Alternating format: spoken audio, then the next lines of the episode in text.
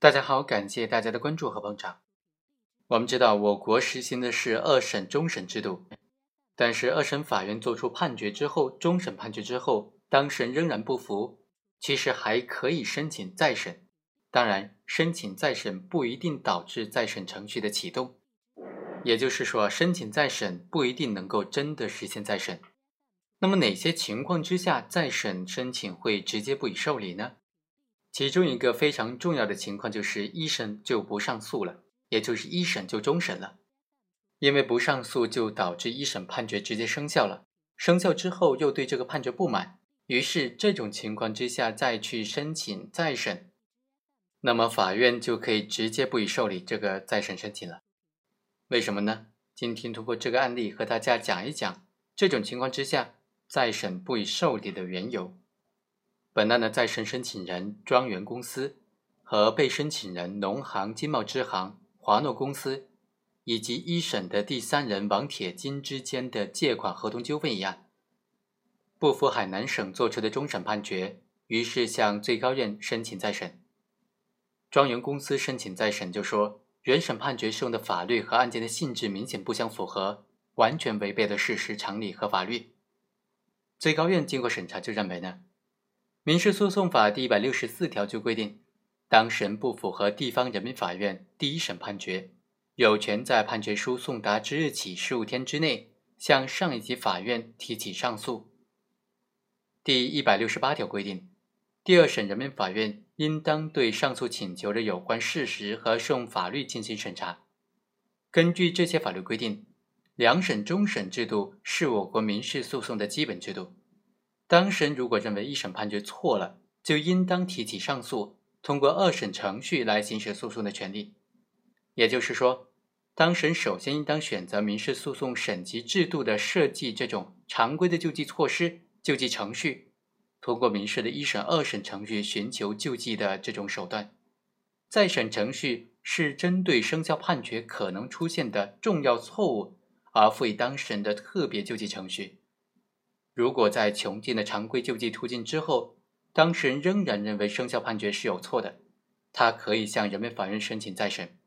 对于没有正当理由、没有提起上诉，而且二审判决并没有改变一审判决对于他的权利义务判定的当事人，一般就不应当再为他提供特殊的救济机制了，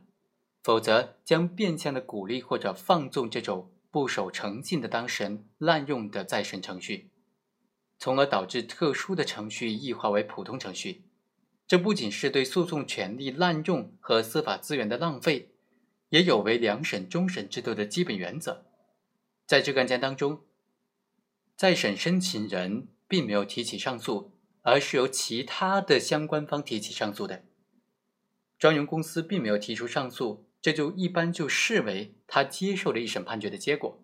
在这种情况之下。省高院的二审仅仅审查了农行金茂支行的上诉请求，并且作出了相应判决，这完全符合刑事诉讼法司法解释第三百二十三条。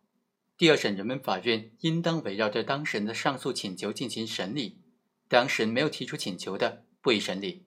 但是，一审判决明显的违反法律的禁止性规定，或者损害国家利益、公共利益和他人合法权益的除外。一审判决和二审判决都完全符合了司法解释的规定。现在庄园公司提出了再审的要求、再审的请求，主张说一审判决损害了他的合法权益，这就明显的和他在本案一二审诉讼期间行使处分权的行为是相悖的。而且二审裁判结果是驳回农行金茂支行的上诉，维持原判。也就是说。二审判决并没有改变一审判决对于庄园公司权利义务的判定呢，所以最高院认为庄园公司的申请再审事由是不需要进行审查的。最终，最高院做出了驳回这个庄园的再审申请。好，最终我们简单的来做一个总结：对于没有正当理由、没有提出上诉，而且二审判决并没有改变一审判决对他权利义务判定的当事人。一般就不应当再为他提供特殊的救济制度，否则将变相的鼓励或者放纵了这种不遵守诚信的当事人滥用再审的程序，从而使得特殊的救济程序异化为普通的程序。以上就是本期的全部内容，我们下期再会。